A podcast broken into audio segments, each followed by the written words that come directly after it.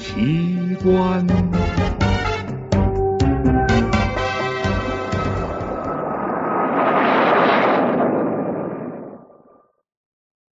拿破仑的第二次统治。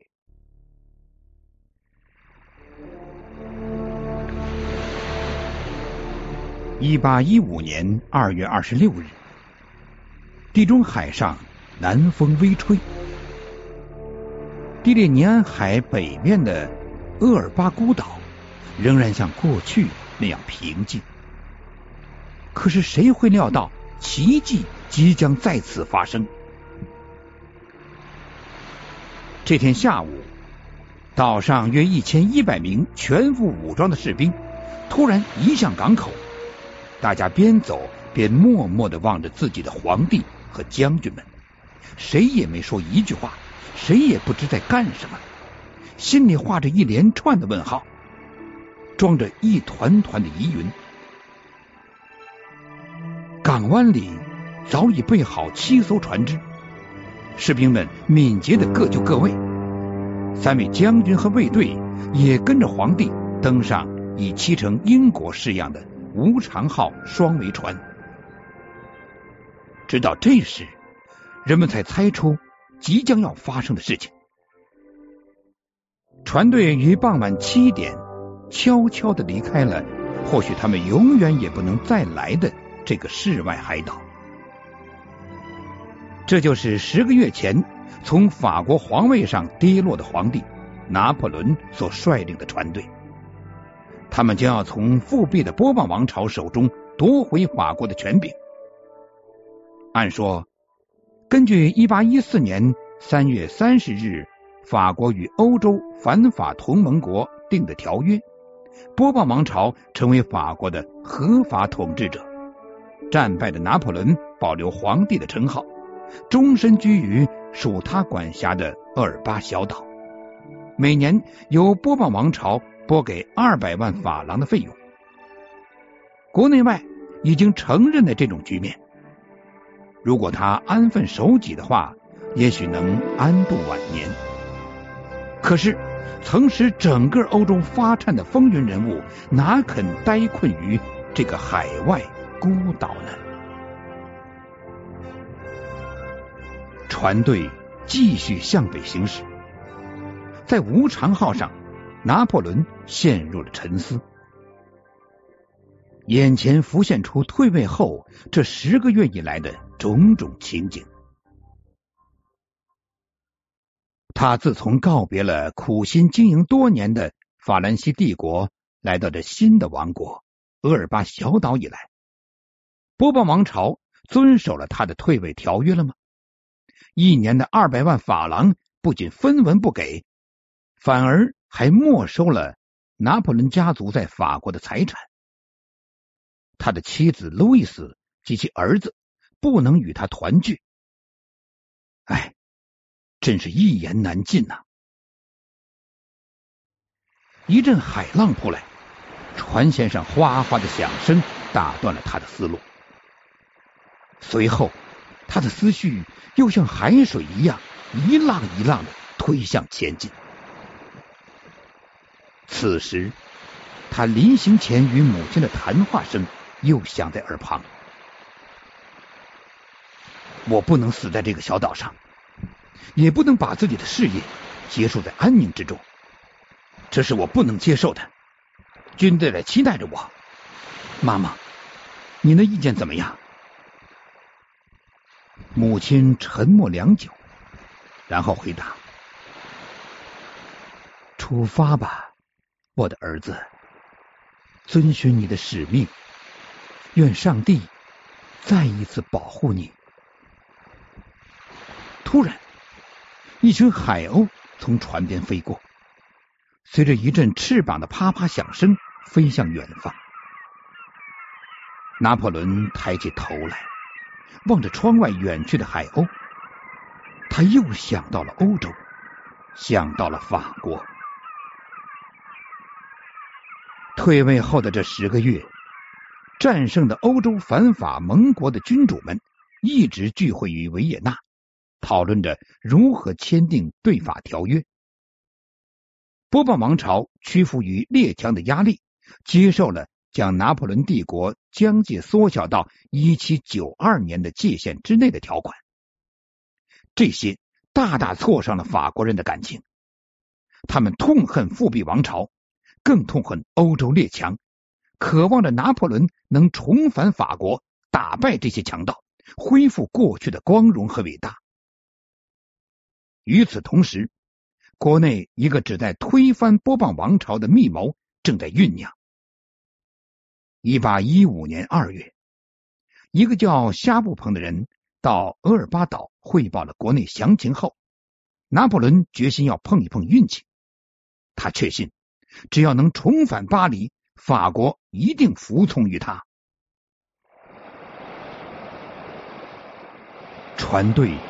仍然在茫茫的地中海上，朝着自己的目标——法国海岸，乘风破浪的前进着。船上的人们都在想：如果他们被监视厄尔巴岛的法英皇家军舰发现，那就会葬身海底。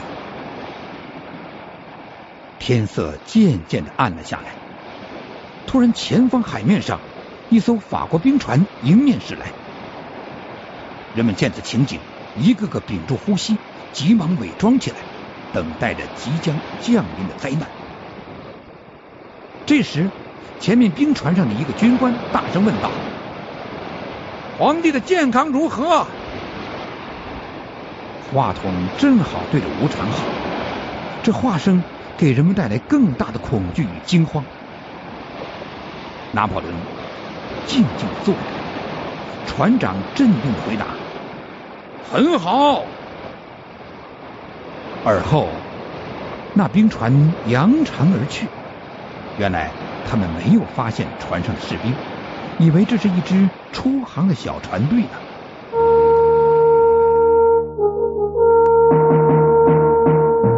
探索古代文明，寻找失去的世界，与外星人全接触，架起我们与先知的桥梁。打开神秘世界的大门，掀开世界神秘的面纱，金谷奇观。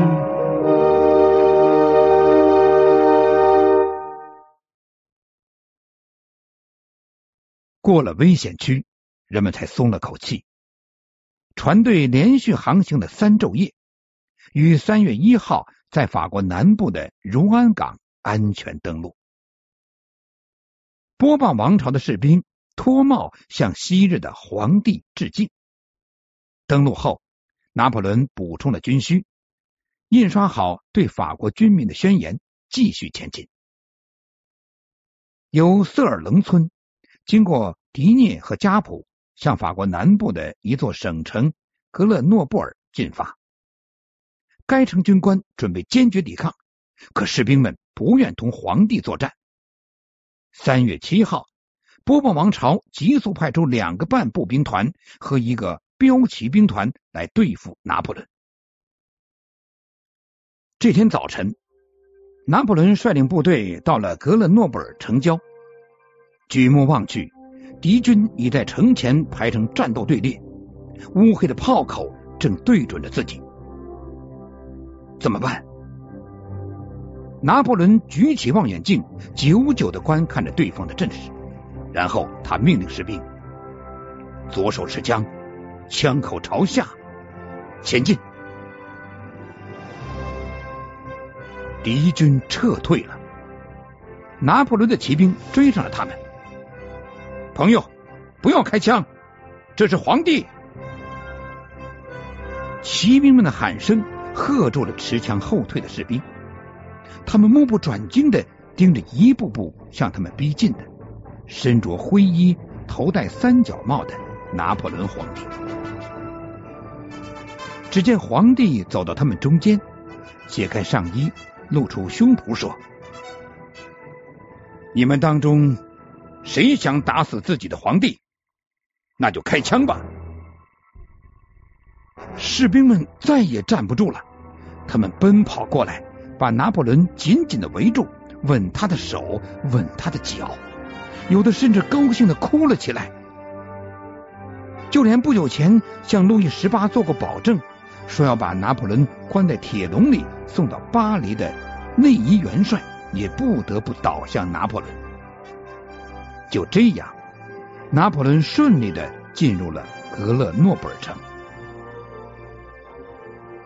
从这里出发，拿破仑一行又继续北进。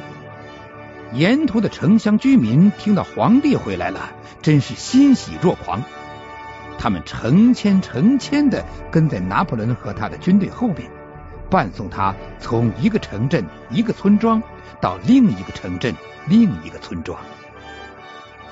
这些在拿破仑时代成为小块土地私有者的农民和购买了逃亡贵族土地的中上层人士，不满复辟王朝收回土地的政策，他们希望拿破仑回来保护他们的利益。经过二十多天的行军，三月十九号夜晚，拿破仑进入枫丹白露。国王路易十八及其全家仓皇逃出巴黎，向比利时边界奔去。二十号，在人群激荡、一片“皇帝万岁”的欢呼声中，拿破仑又进入了巴黎都伊德里宫，重掌法国权柄。听到拿破仑返回巴黎的消息后，聚会于维也纳的欧洲君主们在惊恐之后，急忙纠集百万军队，组成第七次反法同盟。一八一五年六月中旬，震撼世界的滑铁卢一战，拿破仑全军溃败。二十二号，他再次被迫宣布退位。一百天的第二次统治就这样结束了，法国又变成了波旁王朝的天下。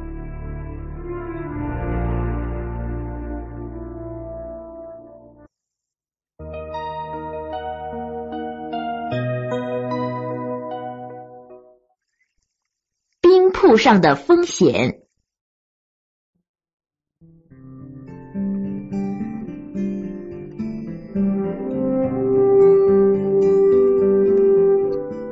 山姆和比尔是两个喜欢冒险的好朋友。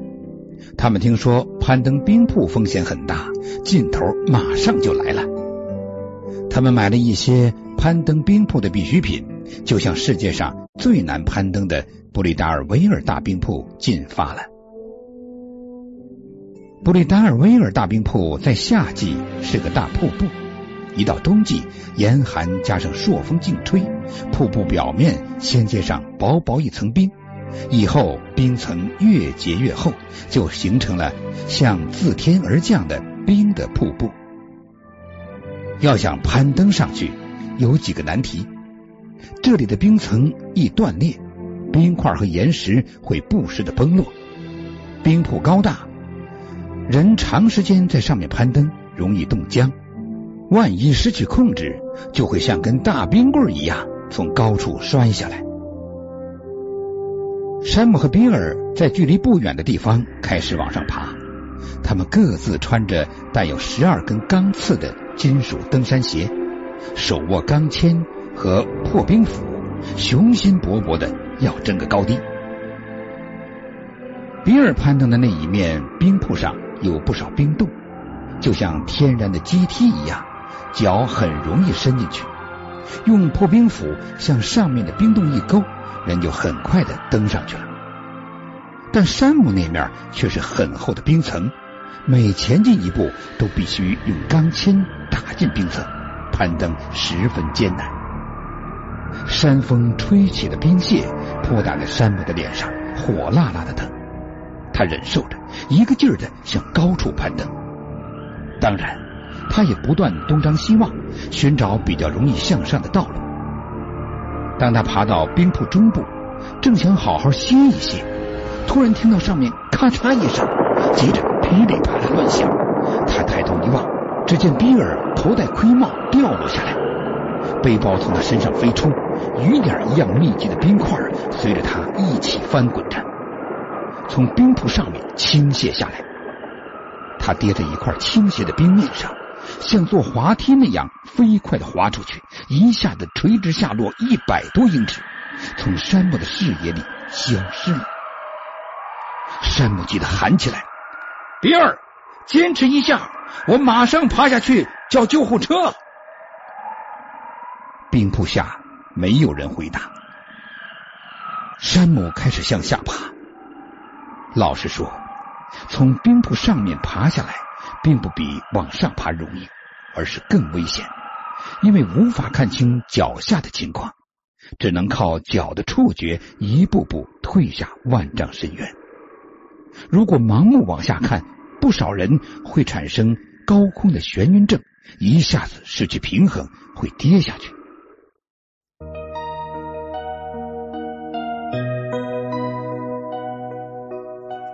您现在收听的是《金谷奇观》。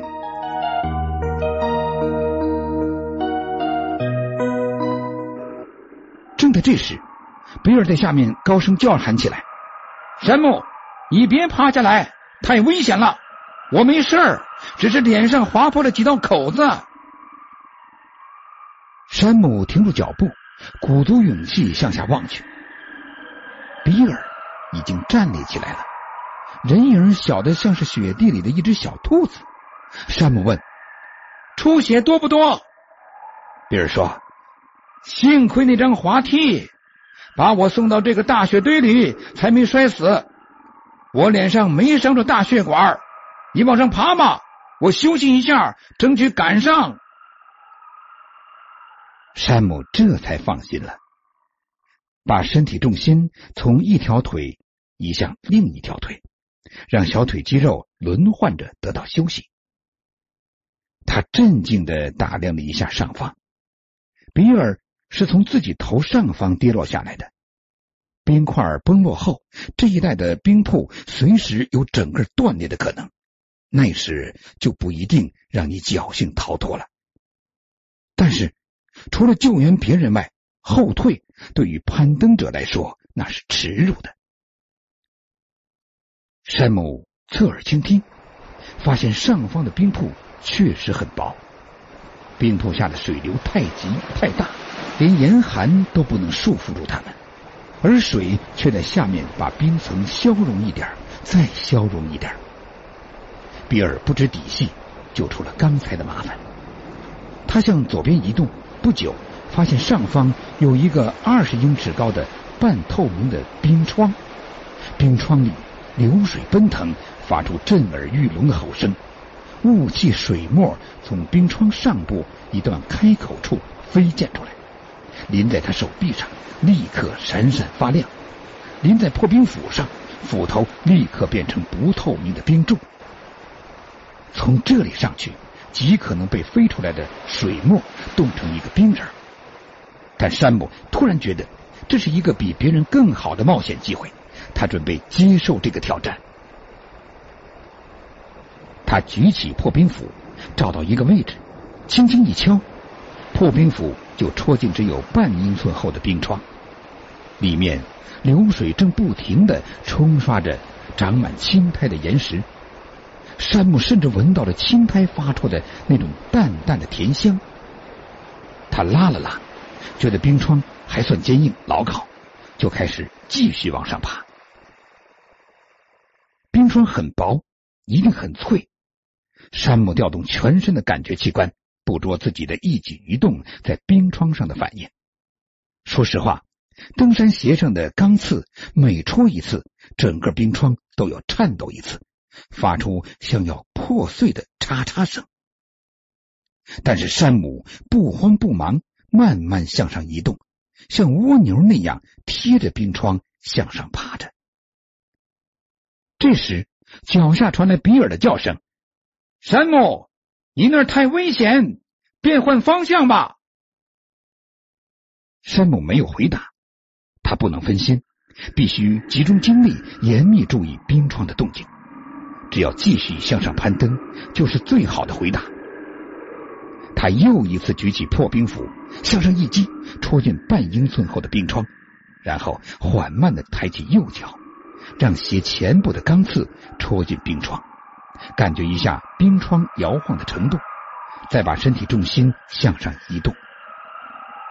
终于，他一步又一步攀登到了冰床上方的冰洞里。他休息了一会儿，仔细观察，发现前面又是一个半透明的冰窗。这时，比尔又在喊：“山姆，人家爬冰铺，你简直爬冰窗、爬冰帘。向右方移动五十英尺，那上面的冰要厚实点儿。不，我就是要沿这条路爬上去。我要创造攀登最薄的冰瀑世界纪录。”山姆半认真半开玩笑的谢绝了比尔的好意，他又像不怕寒冷的壁虎那样顺着冰窗爬上去。不过爬到一半，他觉得精疲力尽了，肩膀也麻木了，他的小腿开始痉挛颤抖，似乎连哒哒哒的抖动声也听得见了。这时，山姆只能靠意志和毅力。向上攀登，他望了一下冰铺的美景，又举起破冰斧向上一击，再一击，翻过一块又一块冰床。不久，他发现上方的冰层由半透明变成乳白色，冰层越来越厚，胜利就在眼前。他鼓足勇气，像外科医生做手术一样，细心的用钢钎钻那块厚冰。坚实的道路似乎就在眼前，但是突然咔嚓一声，钢钎四周的冰裂开了，接着是哗啦一声，拳头大小的冰块散落下来，声音像打碎了一件大瓷器一样。他的一只手突然落空，身体失去平衡，登山鞋的钢刺在脚下的薄冰里挤得滋滋作响。他好不容易稳住身子，抓住身边一根突出的冰锥。这时，他才听清刚才弄碎的那些冰块滚下去，形成一股碎冰流，在万丈深渊发出轰隆巨响。山姆再也不敢放松警惕了，他慢慢的、不十分用劲儿的转动螺旋钢钎，让它在坚冰上钻出一个又一个洞，一步步向上攀登。当他到达冰瀑顶点时，夜幕降临了。他靠在冰冷的石头上，注视着比尔头盔上的灯在冰瀑上摇晃闪烁。他放下一根绳索，但比尔摇摇手，不肯抓住绳索。他正在翻越一朵大冰花，一堆凸起绽放的冰瀑，灯光使冰花放射出奇异的光彩。不久，他俩紧握双手，坐在山顶上，觉得这次冒险真如梦幻一般美妙。